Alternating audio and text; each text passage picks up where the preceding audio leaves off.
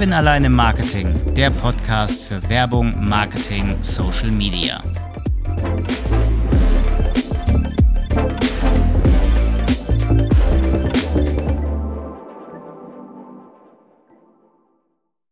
Seit Mitte der 2010er Jahre, ich glaube seit 2014 oder 2016, kommt man auf Vox an einer Serie nicht mehr vorbei.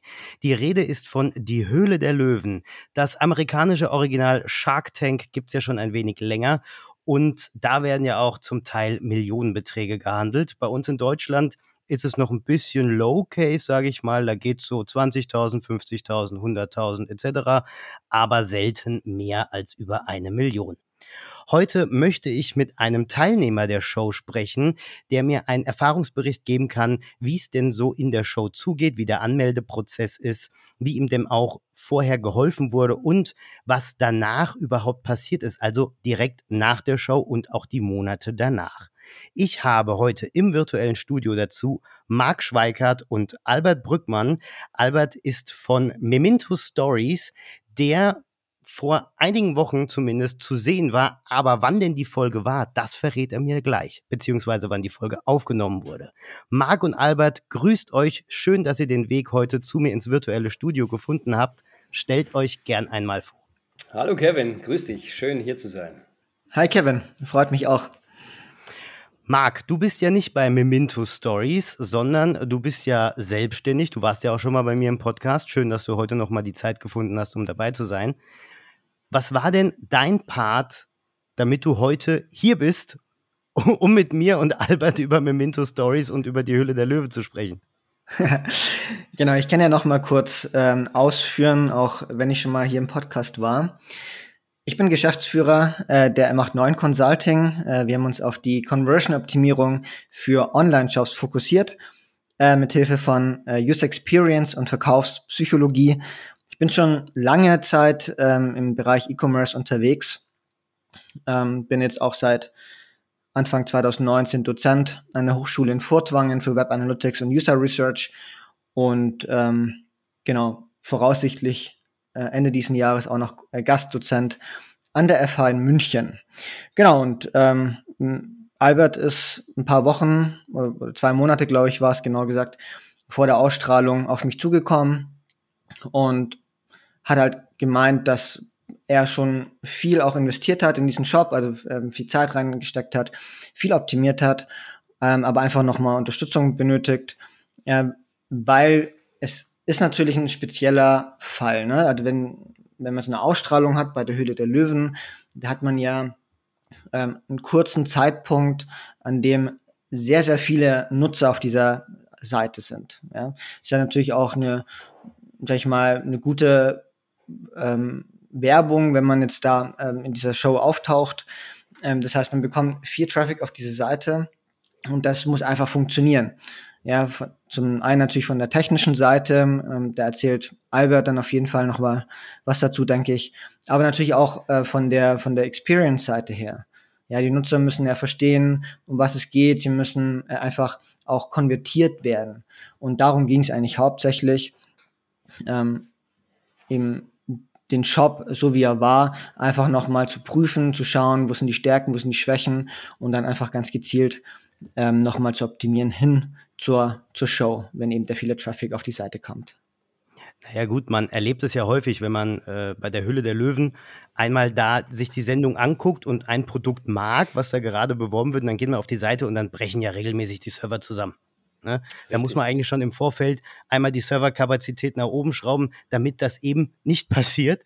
Und im besten Fall sollte man vielleicht auch genug Produkte in der Hinterhand haben, damit man die Leute auch beliefern kann und nicht mit sechs Wochen äh, oder acht Wochen äh, äh Lieferverzug dann da zu rechnen hat, ne? Oder Marc? Genau, also jetzt bei, bei Memento äh, Stories ist es jetzt nicht ganz so das Problem gewesen. Ähm, da haben wir jetzt das, das Thema mit Back in Stock äh, oder out of stock, besser gesagt, im Grunde nicht. Äh, aber in anderen Shops ist es durchaus äh, absolut relevant. Ne? Also, ähm, dass man sich dafür auch Routine überlegt, ähm, was passiert, wenn tatsächlich mal so ein Produkt ähm, ausverkauft ist. Wie kriegen wir ähm, die Nutzer trotzdem dazu, am Ende dann zu kaufen. ja, da gibt es so eine Back-in-Stock-Funktion, äh, wo sie dann irgendwie ihr, ihre E-Mail-Adresse hinterlegen ähm, oder kann man vielleicht vorbestellen oder ähnliches. Gleiches gilt aber auch grundsätzlich, man, man möchte ja diesen Traffic nutzen. Ja, man hat ja viel, viel Traffic auf der Seite. Das sind ja auch nur ein paar Minuten. Ja, es sind ja nicht irgendwie Tage, sondern es sind ein paar Minuten, da hat man diesen großen Peak. Ähm, und das möchte man nutzen. Das heißt, da geht es auch darum, äh, Daten zu sammeln, dass man auch später äh, nach der Ausstrahlung immer wieder äh, auf, die, auf die Nutzer zugehen kann. Du hast mir aber gerade eine wunderbare Überleitung gegeben, spontanerweise. Danke dafür, denn wir spulen jetzt mal ganz kurz zurück. Und zwar zu Albert Brückmann, CEO von Memento Stories. Er wird mir jetzt erzählen, warum gibt es denn keine Back-in-Stock-Funktion bei Memento und was ist überhaupt Memento? Denn wir sind ja auch kurz in der Vorweihnachtszeit und das könnte man auch gut als Geschenk äh, bewerben, beziehungsweise als Geschenk dann unter den Weihnachtsbaum legen. Albert, was ist Memento Stories und wie hat das Ganze angefangen? Ja, Kevin, vielen Dank. Also, ich glaube, ich spule noch ein bisschen weiter zurück. Es ist vielleicht ganz interessant auch zu erfahren, woher ich komme, was ich mache und warum ich das mache. Ähm, ich würde mal anfangen. Ich äh, habe nach meinem Abi äh, mich äh, eigentlich erstmal umgeschaut, was will ich machen? Und da, mit dieser Idee bin ich nach Moosbach, hier so einen kleinen Kaff zwischen Heidelberg und Heilbronn gekommen und habe dann hier Online-Medien studiert, weil ich gedacht habe, ich will irgendwas mit Medien machen. Bin dann erstmal für fünf Jahre lang zu Lidl, zum E-Commerce-Konzern äh, gegangen und habe dort in der Tat mitgeholfen, von 2006 bis 2012 ähm, den, gesamten Bereich E-Commerce europaweit mit aufzubauen. War dann auch für fünf Länder zuständig und bin dann immerhin, habe die geschult und ich habe ich hab das praktisch von der Pike auf mitgenommen, wie ein Konzern seine, seine E-Commerce-Strategie mit aufbaut. 2012 habe ich mich selbstständig gemacht, äh, habe eine äh, Medienagentur gegründet, wo wir dann auch eben Websites, Online-Shops gebaut haben. 2016 dann äh, bin ich in den SEO-Markt reingegangen, habe gesagt, okay, jetzt haben die meisten Leute eine Webseite, jetzt sollten wir eigentlich helfen, die auch sichtbarer zu machen.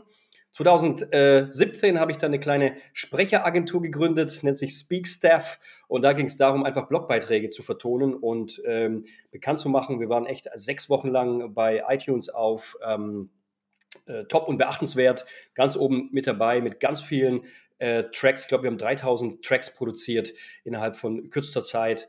Und äh, war schon eine coole Reise, allerdings natürlich vor dem ganzen Podcast-Boom, äh, den wir hier in Deutschland erlebt haben. Und schon damals habe ich gemerkt, hey, ich bin irgendwie zu früh dran. 2018 habe ich dann gesagt, gut, jetzt machen wir mal Memento. Äh, bin mit der Idee eigentlich schon viel früher schwanger gewesen. Die Idee kommt nämlich daher, dass das Wort Memento heißt ähm, oder kommt von dem äh, Lateinbegriff Memento Mori. Bedenke, dass du sterblich bist. Und mir ist auf einer Autofahrt einfach aufgefallen, ich, äh, wenn ich jetzt irgendeinen Crash hätte und all meine Informationen, die ich in der Cloud habe, meine Passwörter, meine Daten, ähm, meine arme Frau, was hätte die denn mit den ganzen Daten machen können? Nämlich gar nichts. Ja? Die, die, die wäre vor so einer Wand gestanden, nicht nur emotional, sondern auch im Nachhinein, äh, wenn meine Kunden dann an, an sie drangegangen wären und gesagt haben, ja, wir brauchen die Daten zu unseren Servern, wir brauchen dies und jenes, sie hätte mir nicht helfen können.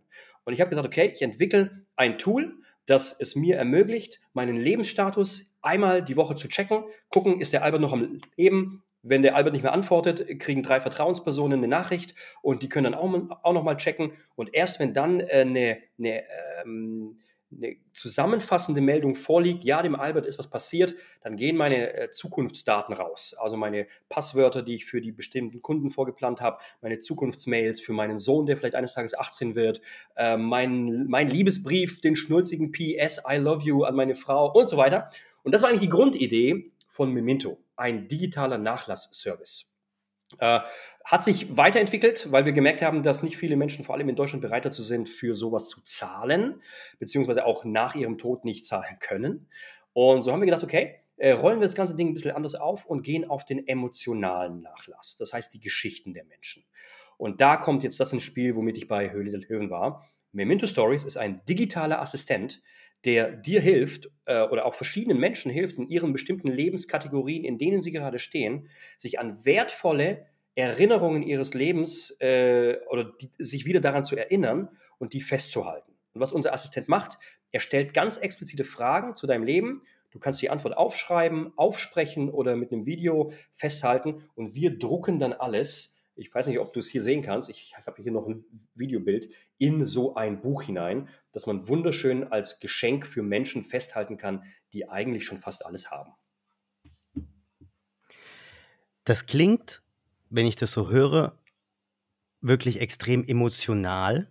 Weil wenn ich so daran denke, mal wirklich jetzt aus der Tüte gesprochen, ganz spontan, wenn meine Oma das alles nimmt, was sie erlebt hat, was sie getan hat, wenn die wirklich mal den digitalen Assistenten von dir nimmt, die Fragen, ich habe mir im Vorfeld ein paar äh, äh Notizen gemacht und habe auch mal in deine Website reingeguckt. Und natürlich habe ich auch den äh, Höhle der Löwen-Auftritt gesehen. Da wird ja ein ganzer Fragenkatalog auf einen losgelassen. Die Fragen werden beantwortet, ne, wie du schon gesagt hast. Ich habe sogar gesehen, man kann sich anrufen lassen, einmal die Woche mit einer neuen Frage. Da spricht man dann die Antwort ein. Das Ganze wird dann transkribiert und so weiter. Richtig, genau. Wenn ich das so, wenn ich das so, ähm, so höre und dann, ähm, sagen wir mal, meine Oma wird das machen, A, wird da ein halber Brockhaus bei rauskommen aber es wäre auch so eine emotionale Geschichte, die 40er, die 50er, die 60er, die 70er, die 80er, das alles zu erleben, zu sehen oder zumindest zu fühlen im Buch oder auch emotional, wie das war, so auch als Enkel dann, ne, wie das dann damals so war. Das ist, glaube ich, schon eine extrem ähm, emotionale Achterbahnfahrt, sage ich mal. Absolut. Du kannst dir das so vorstellen, als mein Opa während der Corona-Zeit verstorben ist, 2020, da hatten wir nicht die Möglichkeit, mit den Angehörigen zusammenzusitzen und nochmal über das Leben meines Opas zu sprechen. Und äh, ich habe mir dann vorgenommen, ich baue Memento Stories jetzt wirklich extra für meinen Opa um. Und zwar so, dass die, die Fragen, die wir ja bereitstellen, und wir haben einen riesigen Katalog, wir haben 1500 Fragen, suchen aber für jede Person immer nur 52 möglichst perfekt passende Fragen heraus. Es wird so ein Interviewassistent am Anfang gestartet und aufgrund deines Geschlechtes, deines Alters, deiner Herkunft, deiner Kinder, was auch immer, werden dann aus unserem System die 52 besten Fragen herausgesucht. So, die werden aber immer einem, einer lebenden Person gestellt. Äh, und da mein Opa ja nicht mehr die Chance hatte, das zu beantworten, habe ich dann gesagt, okay, wir bauen das um und wir stellen die Fragen jetzt den Hinterbliebenen.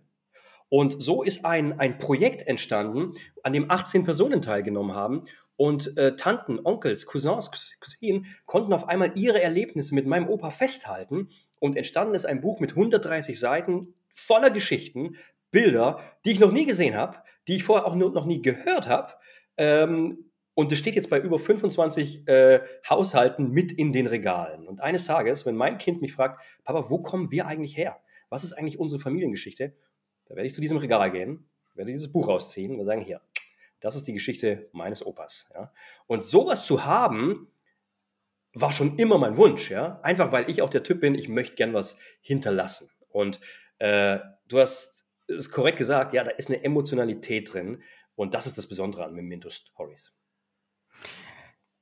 Ja, also wo mein Opa auch 2015 gestorben ist. Deswegen, ich gucke gerade etwas mit glänzenden Augen in die Kamera, auch wenn es die Zuhörerinnen und Zuhörer nicht sehen können. Sowas zu haben, so eine Geschichte, das dann nochmal zu sehen, diese Emotionen dann ähm, nochmal zu erleben, ja. Da wird ja, mir schon etwas anders im Kopf gerade. Es ist vor allem, es ist vor allem nicht nur, dass wir Bilder und Texte abdrucken. Ja, das wäre ja relativ simpel. Da kommen auch oft nicht so viele Emotionen hoch, sondern wir äh, haben hier ein wirklich crossmediales Produkt geschaffen. Sprich, wir haben es geschafft oder arbeiten gerade auch noch aktiv dran, ähm, mit Augmented Reality wirklich Video ins Buch zu integrieren. Das heißt, du, du kannst im Moment noch, das habe ich auch in der Höhle der Löwen gezeigt, du kannst mit deinem Smartphone über das Buch gehen, im Moment noch mit deinem Smartphone, sage ich dazu, weil da kam dann auch bei Twitter und so einiges an Häme, wo die Leute sagten, hey, ich muss erst ein Buch drucken, um dann ein Video anzuschauen.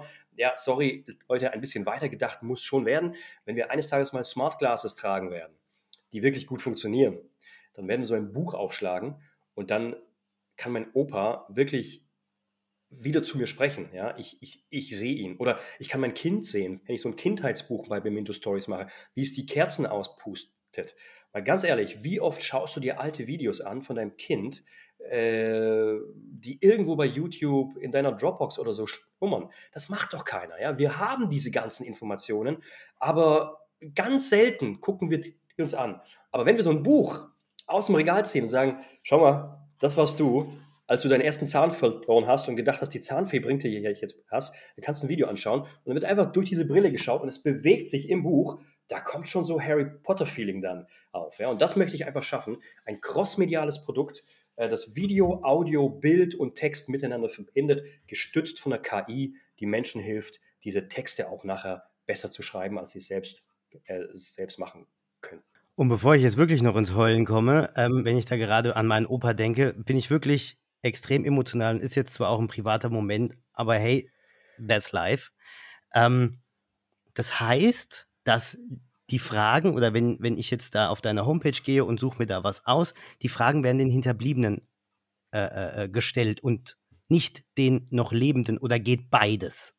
Es geht beides. Das konnte ich eben in der, in der kurzen DHDL-Show gar nicht erklären. Ja, dort wurde nur der Fokus gesetzt auf, auf das Lebensbuch. Und meine Frau, die sagt heute noch, ach, hättest du doch das Kindheitsbuch vorgestellt. Das hätte viel mehr Mamas angesprochen, die die Erinnerung an das Aufwachsen ihrer Kinder festhalten wollen.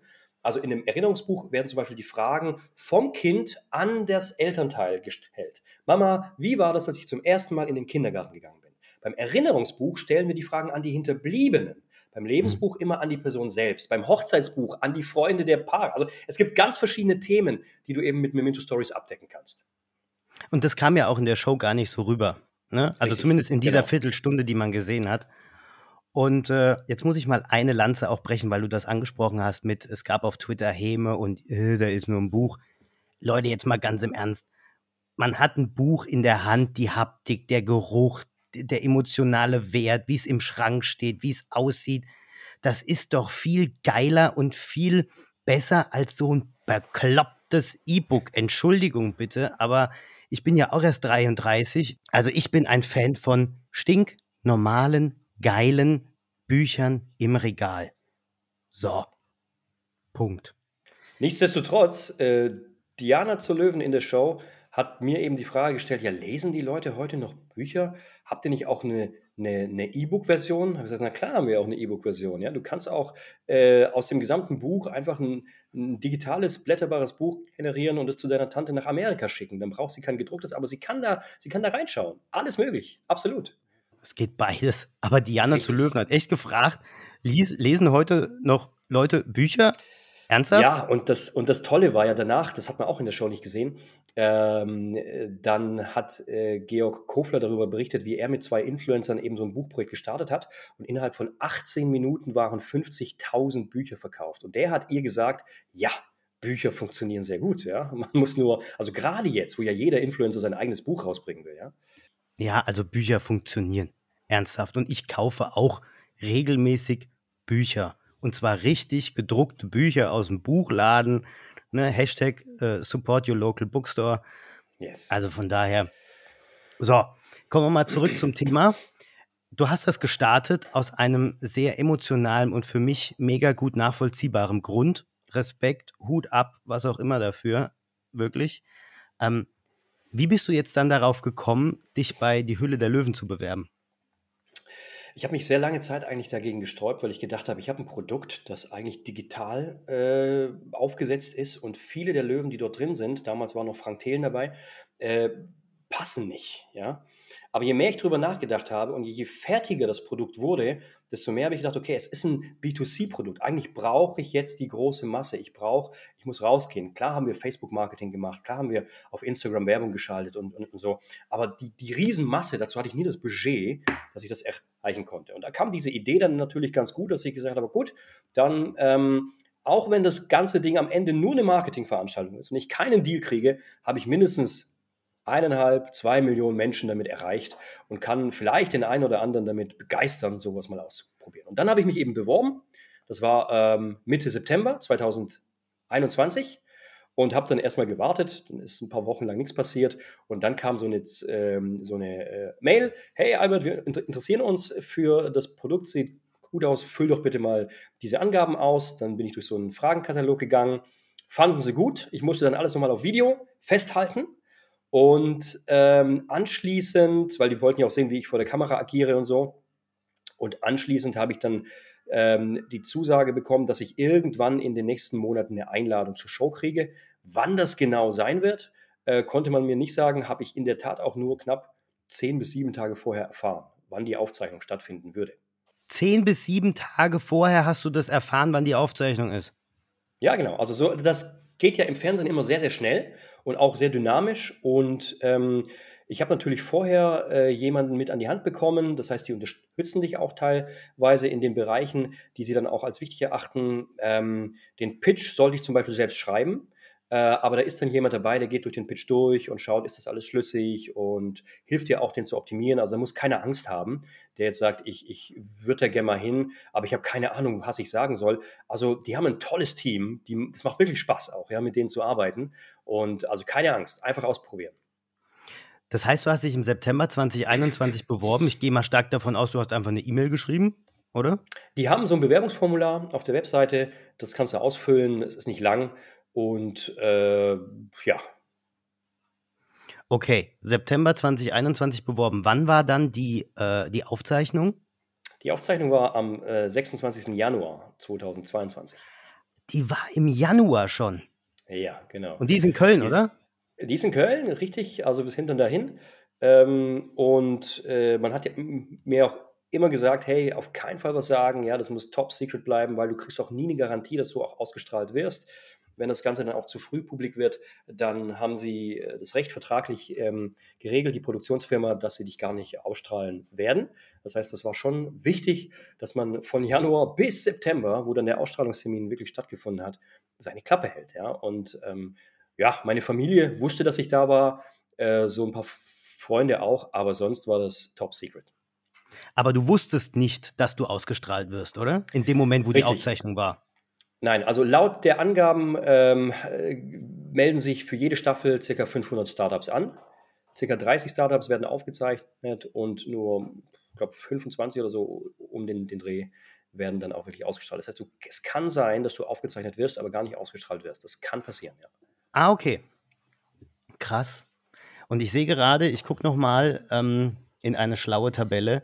Deine Ausstrahlung war am 26. September. Das heißt, du hast echt neun Monate komplett die Klappe halten müssen. Acht Monate? Acht Oder Monate acht Monate. Musste ich in der Tat nicht nur die Klappe halten. Es ist ja auch so, wir, wir sind im Startup-Business. In acht Monaten, da kannst du das Ding zum Exit führen oder an die Wand fahren. Ja? ja. Also es ist auch so viel dazwischen passiert. Ein Beispiel. In der Show, ähm, da hatten wir noch ein Preismodell. Es ist hin mit 99 Euro für einen Pauschalpreis von oder von Pauschalseiten von drei, äh, von, mit 300 Seiten gestartet. So. Ähm, äh, Reaktion, Judith Williams, puh, viel zu teuer. Äh, ich habe das gesehen. als ja, ich habe das natürlich als, als Feedback genommen, um das zu verbessern. Und ähm, kurz nach der Show waren wir mit einem Startpreis von 24,90 Euro für die Kindheitsbücher da, haben natürlich die Seitenzahl dann auch gestaffelt, reduziert, aber so äh, konnten wir dann auch direkt sagen, gut, wir, wir geben jedem die Möglichkeit, der auch jetzt nicht 99 Euro zahlen kann, möchte, einfach mal für unter 25 Euro zu, zu beginnen. Ähm, und äh, das hilft natürlich, ja. Ich hätte mir gewünscht, mit dieser Info natürlich auch in der Show da zu sein. Das hätte, glaube ich, weniger Häme auch auf Twitter erzeugt. Ich muss sagen, ich habe mir so die ersten zehn Tweets angeschaut und dann habe ich aufgehört, weil wie Menschen, wie böse Menschen sein können, die einfach nur zu ja. Hause hocken, nichts produzieren, nichts machen, sich nicht trauen, irgendwo zu gehen, aber die die größten Besserwisser der Welt sind. Ja? Das ist einfach der Wahnsinn. Und wenn du, dir, wenn du da nicht gefestigt bist, wenn du da keine feste Basis hast, die rennen dich einfach um. Ja? Also die machen dich platt. Ja, das sind ja auch viele. Es ist Neid. Ne? Oh, da hat jemand was geschaffen. Warum bin ich nicht auf die Idee gekommen, okay, ich mache ihn jetzt fertig? Ähm, es ist auch viel Unwissenheit, was dann da draußen in Social Media kreucht und fleucht. Die wissen gar nicht, was es eigentlich heißt, da zu stehen vor bekannten Menschen, mit Kamerasituation, Licht ja. und hinten dran stehen ja bestimmt auch noch tausend Leute so gefühlt, ja. Sind ja nicht nur die fünf, die da sitzen, sondern da ist der Kameramann, der Tonmann und der Aufnahmeleiter und was nicht alles und Maskenbilder und hast du nicht gesehen, gehe ich jetzt mal davon aus. Ähm, die Scheinwerfer rasseln da auf dich runter, das kenne ich noch, als ich äh, mal kurz äh, beim Theater war und habe da äh, gespielt. Du bist da ja aufgeregt wie Bolle und am Ende kriegst du ja nur äh, eins auf den Deckel dann von den Twitter-Leuten, aber die wissen gar nicht, was da irgendwie dahinter steht. Von daher, also ich, genau, das darf man sich echt nicht zu Herzen nehmen. Ey, wie viele Menschen es versuchen, da zu sein, allein da gewesen zu sein, ist eine, ist eine Leistung, äh, die ich mir jetzt nicht selber auf die, auf die Tafel schreibe. Aber ich hatte einfach Glück, ein tolles Produkt, ein tolles Team, das mich bis dahin gebracht hat. Und es ist wirklich so, also es ist ein, ein intensives Erlebnis. Das hat man daran gemerkt, als ich aus der Show rausgegangen bin, ist auf einmal mein Auge angesprollen. Und am Tag danach hatte ich so ein dickes Auge, nicht weil mir irgendeiner was draufgegeben hat, der ganze Stress, ja, der sich aufgestaut hat, die letzten Wochen bis zu dem Zeitpunkt, ist dann einfach ra rausgekommen. Ja. Und das war, also ich muss schon sagen, war eines der intensivsten Erlebnisse meines Lebens bisher. Ja. Was passiert denn da eigentlich? Du fährst dahin ins Studio und was, was passiert dann? Triffst du andere Startups oder bist du da irgendwie komplett abgeschirmt und alleine? Wie ist denn so der Weg durch diesen, ja, ich nenne es mal Flur bis zu den fünf Leuten? Rutscht da einem das Herz in die Hose oder wie ist das?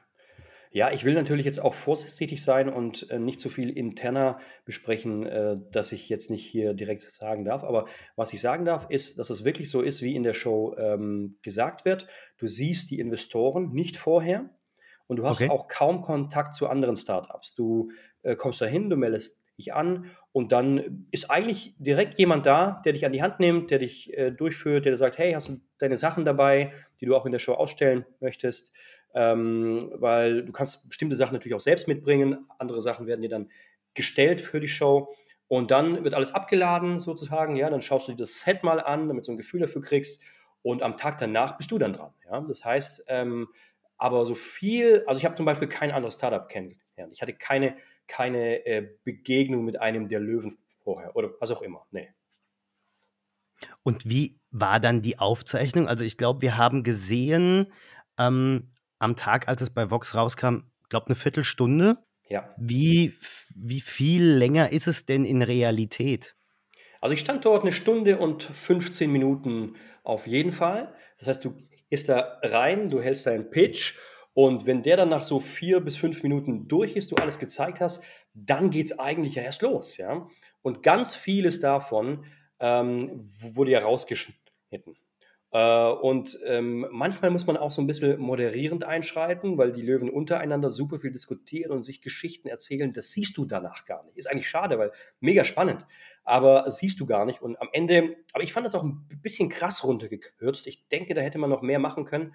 Ähm, worauf die zum Beispiel eigentlich am Anfang so den Wert gelegt hatten, hört man vielleicht so ein bisschen, ich habe so ein kleines Sprachproblem, ich stottere. Äh, früher war das aber deutlich schlimmer und ähm, die haben versucht, daraus eine Story zu drehen. Ja? Wie kann einer, der früher äh, ganz unflüssigen Sprachgebrauch äh, hatte, wie kann der jetzt vor der Kamera stehen? Wurde aber in der Show gar nicht kommentiert, gar nicht besprochen. Vielleicht, weil sie gesehen haben, weil in der Show eigentlich nichts Großes passiert ist, dass, um daraus jetzt eine Story zu drehen. Ja?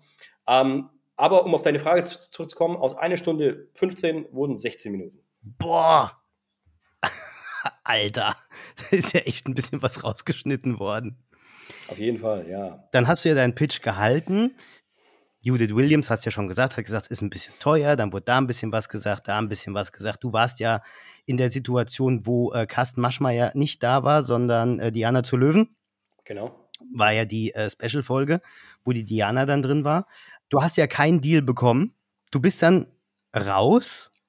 Was ist denn dann passiert, als du raus bist? Bist du dann gleich ins Hotel gefahren oder was, was passiert danach?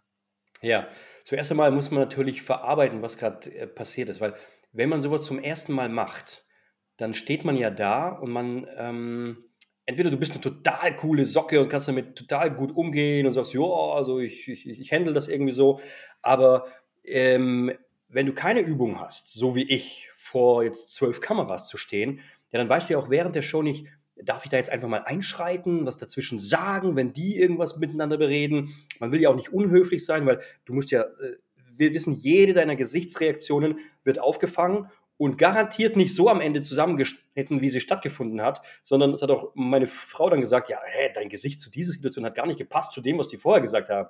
Na klar, wurde ja alles perfekt zusammengeschnitten, aber ähm, es ist dir natürlich schon gelegen, vor der Kamera ein möglichst seriöses Bild abzuliefern in so einer Show, ja. Und äh, da willst du dann auch nicht direkt unterbrechen und, und, und einschreiten, wenn die gerade was Falsches sagen. Also lässt man die ausreden. Und dann kommen oft so Konversationen zustande, die einfach ähm, ja, schlecht für dein Produkt sind. Ähm, du hast aber nicht die Chance, äh, da so, so, so einzuschreiten, also lässt du die mal reden und versuchst dann zu sprechen. Aber ob die das dann zeigen, ist ja noch gar nicht klar. So, und dann gehst du aber raus, nachdem kein Deal stattgefunden hat, was in meinem Fall jetzt allerdings gar nicht so schlimm war, weil ich so nach einer halben Stunde schon gemerkt habe, hey, da ist kein wirkliches Interesse der Löwen da. Ähm, die sehen halt ihre, ihre 250.000 Euro, die ich will, ja, für 15 Prozent. Die sehen, dass mein Umsatz im letzten Jahr noch nicht so gering war. Die bewerten ein Unternehmen völlig anders, als ich es be bewerten würde. Ja, also die schauen nur zurück und sehen, okay, 30.000 Euro letztes Jahr. Die bewerten nicht das Team, die bewerten nicht die, das Potenzial, das es hat und die haben auch nicht die Marktgröße bewertet. So kam mir das zumindest vor. Ja, das war so mein Eindruck. Und dann habe ich so nach einer halben Stunde gemerkt, okay, das wird nichts. Habe ich schon gefühlt. Äh, war aber am Ende auch sehr froh, äh, weil ich geglaubt habe, lieber es wird nichts mit dem, äh, mit dem Falschen, ja, oder es, es wird nichts mit dem, wie sagt man das? Ja, ich glaube, es wird nichts, wenn es wird was, Falsche dabei ist, ja. So, genau. So, ja. Und dann bin ich da raus. Und dann geht die Tür auf und du gehst raus und da stehen schon Kameras und die erwarten dich und die fangen schon deine, deine sofortige Reaktion auf. Du hast keine Chance zu reagieren. Dir steht noch der Schweiß auf der Stirn, ja, weil du einfach eine Stunde 15 da standst die ganze Zeit. Die konnten sitzen, du standest. Und dann gehst du da raus und äh, die erwarten schon so eine erste Aussage. Äh, und dann habe ich halt meine Aussage gemacht, die man eben auch gesehen hat. Ähm, und dann äh, kriegst du deine Sachen mit, ja, und es kommt eben kein Gespräch zustande am Ende. Du siehst die Löwen auch nicht wieder. Du packst deine sieben Sachen, trägst vielleicht deinen Stuhl noch ins Auto und hockst dich dann hin und frühstückst erstmal, ja, weil ich war der Erste. Ich hab, bin irgendwie um 6 Uhr schon am Set gewesen und äh, ich konnte an dem Tag echt, am dem, Tag, am dem Tag einfach nichts essen und bin dann äh, direkt ins Auto, habe erstmal was gefrühstückt. War schon 12 Uhr irgendwas, ja. Und ähm, ja, so war das.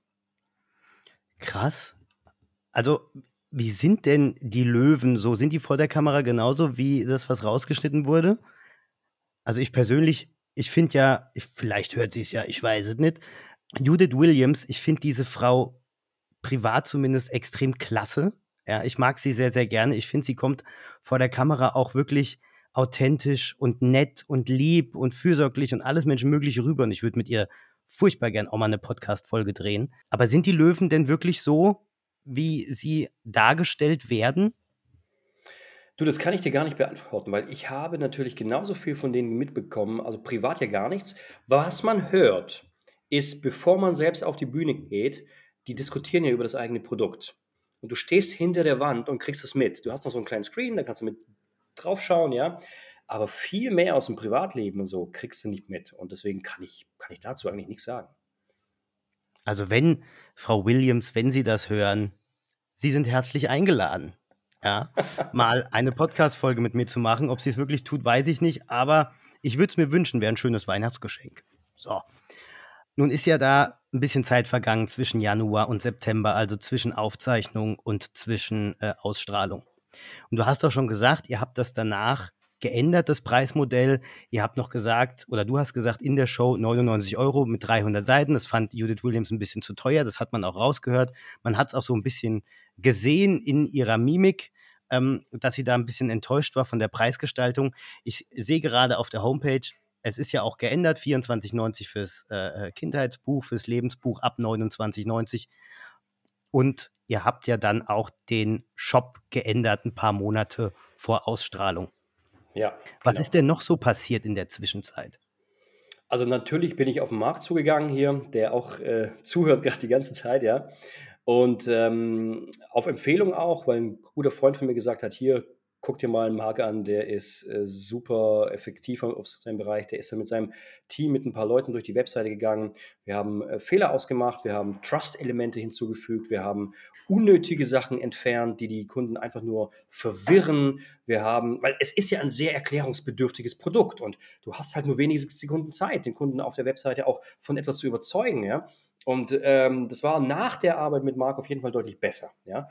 Ähm, und was noch passiert ist, ist natürlich, wir haben uns überlegt, wie können wir denn äh, Gebrauch machen von einer KI? Eine KI, die Menschen hilft, die jetzt nicht diese autorischen Fähigkeiten haben, die jetzt nicht so schreiben können. Wie können wir denen helfen, das Buch schneller fertigzustellen? Wenn sie es mal gekauft haben, dann wollen sie es natürlich auch fertig kriegen. Aber was ist mit denen, die einfach sagen, boah, ich habe jetzt angefangen und ich komme über drei Fragen nicht hinweg, weil ich einfach nicht so schreiben kann. Und dann haben wir uns angefangen, mit der KI auseinanderzusetzen, haben die jetzt auch erst vor kurzem, also wirklich so um die Show herum, haben die integriert und es ist fantastisch. Also diese KI ist einfach der Brüller. Die kann, ähm, die kann dir aufgrund deiner bisherigen Angaben, die du gemacht hast und aufgrund der Sätze anderer Menschen, die auch zu dieser Frage schon was beantwortet haben, kann dir eigenständig super Inspirationen bieten, um deine Geschichten zu schreiben. Und das werden wir jetzt noch ein bisschen weiter ausfahren. Das ist auch sowas, was äh, zwischendrin zum Beispiel entstanden ist. Wir haben auch neue Produkte rausgebracht, wie das Hochzeitsbuch, das auch nachgefragt worden ist, einfach als Multiplikatoren. Wenn wir so ein Hochzeitsbuch machen, dann 30 bis 50 Leute mit, die brauchen auch alle einen Memento-Account und so bringen wir die auf die Plattform. Ja. Also wir standen nie still und haben nur, nur darauf gewartet, hey, jetzt ist die Ausstrahlung, jetzt wird was passieren. Ja. Nee, wir haben uns weiterentwickelt, um einfach zu schauen, wie bringen wir am 26. September das bestmöglichste Produkt auf den Markt.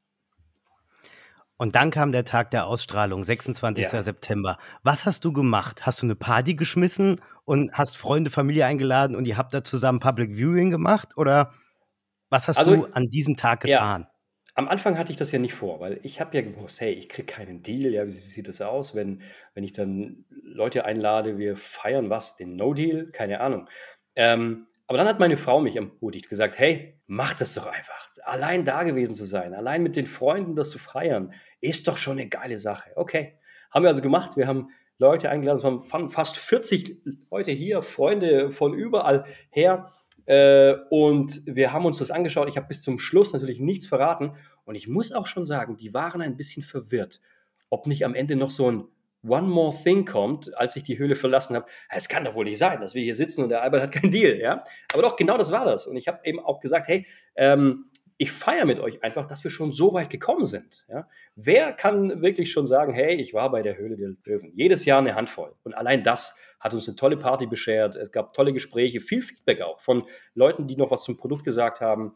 Also es war auf jeden Fall ein krasser Abend. Aber während der Show habe ich natürlich mein großes iPad rechts für alle gut sichtbar hingestellt und mal die Google Analytics Echtzeitdaten dargestellt. Das war natürlich mega spannend. Ja? Jetzt wird interessant. Sehen, ja, wir wollten jetzt natürlich sehen, was passiert. Weil eine Woche zuvor ist uns schon was Blödes passiert. Ich hatte ja noch meinen kleinen Server und allein der, ähm, allein der, der, der, der zehnsekündige Trailer für die nächste Show hat schon dazu geführt, dass der Memento-Server ausgefallen ist. Ja? Der war einfach weg. Ich dachte, crazy, ja, ich war nur zehn Sekunden zu sehen und schon war das Ding weg. Und dann habe ich gesagt, und das hatte ich natürlich schon einige Wochen vorher geplant, dass ich den größten, dicksten, fettesten Server meiner Hosting-Firma für diese drei Tage buchen werde. Und das habe ich mit denen auch schon alles abgesprochen gehabt. Von daher war ich safe. Aber es kam noch ein sehr guter Tipp eines äh, Freundes, der gesagt hat: Hey, klar, Server, aber hol dir noch CDNs dazu entlaste deinen eigenen Server. Lade die Daten auf, auf, auf andere Server, guck, dass du alles komprimierst, rechne die Videos runter auf der Webseite. Mach einfach das, was du die letzten zehn Jahre gemacht hast, so gut, wie du es einfach hinkriegst. Und das haben wir gemacht. Wir haben CDN dazu geschaltet, einen, einen richtig fetten Server gebucht und jetzt saßen wir da und haben auf diese Anzeige geschaut. Und man muss dazu sagen, vor der Show waren immer so 10 bis 12, 15 Leute gleichzeitig auf der Webseite. Und als ich dann da durch die Höhle kam, ging der Zähler hoch. Zuerst auf 100, dann auf 200, 400, 500 und alle so, wow, es geht los. Ja, man hat es wirklich live gesehen, wie die Leute kamen. Und als der Zähler bei 1080 war, ähm, blöderweise ist der Server wieder in die Knie gegangen. Und ich habe gesagt, es kann ja wohl nicht wahr sein. Ich habe hier den dicksten, fetzen Server und 1080 Leute gleichzeitig hält er nicht aus, oder was? Zum Glück hatte ich, hatte ich vorher dem Server-Team Bescheid gesagt, dass die, ähm, dass die nochmal draufschauen sollen und die haben den super schnell wieder hinbekommen. Also 90 Sekunden später lief alles wieder und dann auch sehr gut. Und bis zum Abend waren es dann, äh, glaube ich, 9000 Leute, die gleichzeitig immer wieder drauf waren und so. Und wir hatten eine krasse Peak, also wenn ich jetzt auf diese Daten schaue, das ist so eine richtige Tsunami-Welle, die da über die Webseite weggerollt ist. War schon der Wahnsinn. Und seit dem Zeitpunkt haben wir jetzt so täglich 200 Leute auf der Webseite drauf. Also es hat sich nachträglich auch schon einiges ergeben. Ich habe jetzt gesehen, diese 1,7 Millionen Zuschauer, die dann äh, die Show gesehen haben, äh, die haben uns nicht ganz vergessen. Äh, aber wir machen jetzt, nachdem eben auch äh, Retargeting, gucken, dass wir die Leute, die eben auf der Webseite waren, immer wieder ansprechen und mit Werbung versorgen, vor allem jetzt aufs Weihnachtsgeschäft hin. Also du kannst dann schon sagen, dass, auch wenn du keinen Deal bekommen hast, marketingtechnisch hat sich die Ausstrahlung oder dass du auch dabei gewesen bist, echt gelohnt, oder? Natürlich, es hat sich gelohnt, wir hatten mehr Sales. Äh, was mich sehr gefreut hat, war ein Anruf eines, eines Mannes, der gesagt hat, ähm, sie arbeiten in einer Mission für Indianer, irgendwie sowas, ja, also politisch korrekt, keine Ahnung. Aber sie würden gerne über das 60-jährige Bestehen dieser Mission als Gruppe ein Buch schreiben. Und das fand ich cool, weil so eine Idee hatte ich bisher noch nicht. Ja? Das heißt, im Moment war alles sehr familiär und sehr klein. Und jetzt kommt jemand mit der Idee und sagt, wir wollen auch ein Buch schreiben, aber wir sind halt 100 Leute und äh, wir würden gerne über ein anderes Vorhaben schreiben. Und das fand ich cool, weil er dann auch gleich so kam, ja, eine Auflage von 1000 wäre schon nötig, dass wir so ein Buch machen würden. Und auf einmal war ein ganz neues Themenfeld da. Und wir haben gesagt, hey, vielleicht ist das ja etwas, was auch für andere Unternehmen interessant ist, ein Buch über das Unternehmen zu schreiben. Ein Buch, ähm, es kam die Idee hier, AIDA, Kreuz, äh, Kreuzfahrtschiff, ja, könnte ja jedem der Gäste an Bord ein, ein Buch mitgeben an die tolle Reise. A, ist das eine tolle Werbung für das Schiff selbst. B, können die Leute ihre coolsten Erinnerungen mit Fotos reinladen. Und C, können sie damit angeben für ihren Freunden, die dann sagen, hey, wir buchen diese Reise auch.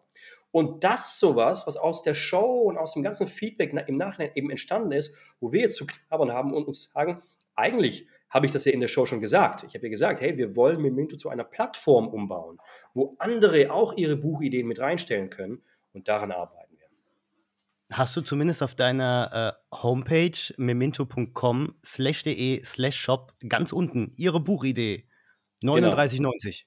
Das ist vor sieben Tagen, das ist vor sieben Tagen dazugekommen. Da haben wir das System noch ein bisschen umgebaut, dass praktisch äh, ohne eine von uns vordefinierte Fragensammlung gestartet wird. Das heißt, man startet mit einem Buchtemplate. Jeder kann auch Überschriften definieren, Fragen einstellen, dann Leute einladen und die können diese Fragen mit Bildern und, und, und Audios und Videos beantworten.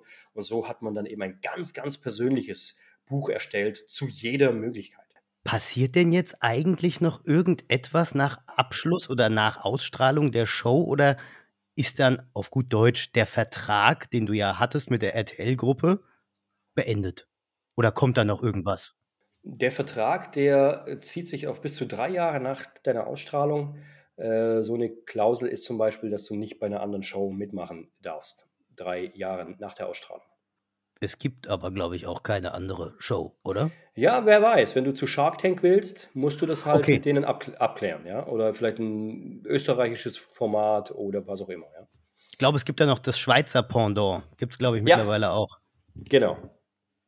Okay, also das dürftest du nicht drei Jahre lang, ähm, aber an, ansonsten ist das durch.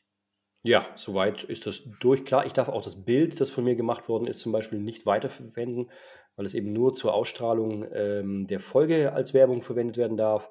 Ich darf das nicht auf meine Web Website setzen. Ich darf nicht mit äh, bekannt aus Höhle der Löwen werben. Ich darf kein Vox-Logo einblenden. Das ist auch nicht erlaubt. Aber es machen doch ganz viele, wenn da steht bekannt aus die Höhle der Löwen. Nur wenn du einen Deal bekommen hast und der ah. Investor nachher die Rechte daran äh, miterwirbt von der Produktionsfirma. Also nicht nur, wenn du den Deal bekommen hast, sondern wenn auch der Deal nach der Show zustande gekommen ist. Richtig, genau. Ah, okay, verstanden. Ja gut, macht auch irgendwo dann Sinn. Ja, eigentlich schon, ja, ja, ja. Ist natürlich schade, wäre natürlich top für uns, wenn wir direkt auf der, auf der Homepage das Höhle der Löwen äh, Logo hätten und so, ne? Aber schade, ja. Kommen wir mal zur Abschlussfrage an der Stelle.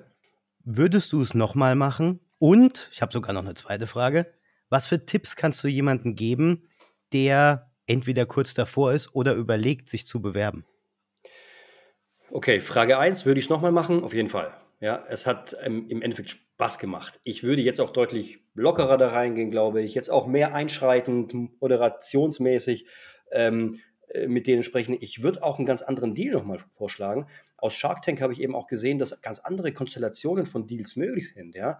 Ähm, zum Beispiel, einfach mal um ein Beispiel zu machen, ähm, 250.000 Euro für 15 Prozent und von jedem verkauften Buch nochmal 5 Euro bis die 250.000 Euro äh, praktisch beglichen sind. So würden die Löwen auf jeden Fall ihr, ihren Invest zurückkriegen und hätten obendrauf nochmal 15 Prozent. Also solche Konstellationen kennen wir hier gar nicht in Deutschland, weil die einfach kaum gebracht werden. Aber mit sowas würde ich zum Beispiel äh, mal ein bisschen Veränderung mit reinbringen wollen in die Show. Und Frage zwei, ob ich das jemand anders empfehlen würde und unter welchen Voraussetzungen. Ich habe in meinem eigenen Podcast habe ich gesagt, was meine Voraussetzungen waren. Lässt sich in dem Hinto Stories Podcast auch anhören. Ich für mich selbst habe gesagt, ähm, bevor ich in so einer Show auftrete, will ich, dass das Produkt A funktioniert. Ich will nicht nur mit einer Idee auftreten, ja, was ja auch oft gemacht wird, ja, eine Idee, aber dann gar nichts dahinter sozusagen. Äh, B, ich will, dass das Produkt ähm, gute Reviews hat, damit, dass du Kunden hast, die sagen, hey, das ist geil, dass die auch dafür zahlen. Das heißt, das, das Produkt sollte schon auf dem Markt sein und du solltest schon Umsatz damit haben. Es muss nicht viel sein, aber als, als, als Bestätigung, dass es geht. Und C, das Produkt sollte aus meiner Sicht skalierbar sein. Also ich würde nicht mit einem Produkt reingehen, ähm, ja, dass du halt nur in dieser Ausfertigung, nur innerhalb diesen, dieses Marktes bringen kannst, weil dann ist das ziemlich klein. Ja? Dann ist es so ein Regalprodukt. Damit kann man auch Erfolg haben, klar. Aber äh, ich möchte schon die ganze Welt erreichen, sozusagen. Und das kann ich mit dem Minto. Wir haben das ganze System zweisprachig aufgebaut, können jederzeit auch neue Sprachen hinzufügen und wir könnten die ganze Welt jetzt mit Büchern verändern. Und wenn das die Voraussetzungen sind, die ein vielleicht neues Produkt auch bei mir äh, hätten, dann würde ich sofort wieder hin, hingehen, ja. Ich glaube, um das Ganze nochmal abzuschließen, dass diese Deal-Konstellation, die du gerade gesagt hast, die gab es, glaube ich, bei uns in Deutschland ein oder zweimal, habe ich mitgekriegt. Okay. Ganz, ganz selten gab es das mal. Bei irgendwelchen Produkten in den Anfangsstaffeln. Aber danach ist es wirklich so, wie du sagst, entweder schließt sich einer, zwei oder drei zusammen, machen dann einen Deal und in Amerika, die hantieren da ja mit ganz anderen Beträgen, ja. mit ganz anderen Konstellationen.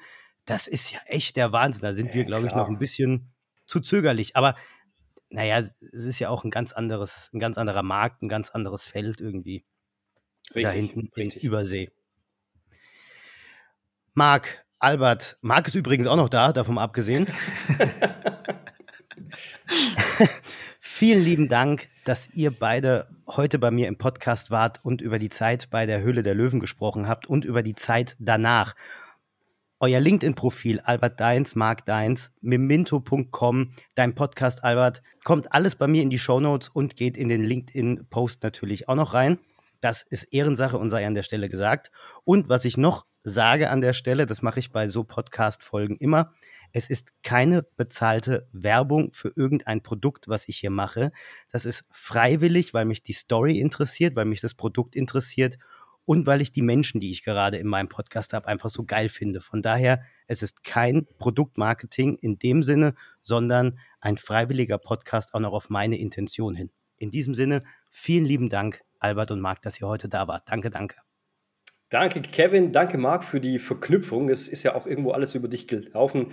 Top Job. Und ich glaube, mit Netzwerken kommen wir genau dahin, wo wir am Ende alle hinwollen. Sehr gut. Ja, und auch von meiner Seite danke für die Einladung. An meine Hörerinnen und Hörer. Wie sieht's denn bei euch aus? Habt ihr denn schon ein Lebensbuch geplant? Wollt ihr sowas planen oder wollt ihr sowas mal für eure Kinder haben? Oder wie steht ihr denn oder wie seht ihr denn das Produkt? Lasst's mich doch mal gerne wissen. Schreibt mir gern einen Kommentar auf LinkedIn oder auf podcast.de oder schreibt mir eine Mail unter kevin at kevinalleinemarketing.de. Das war's für heute. Wir hören uns. Bis zum nächsten Mal.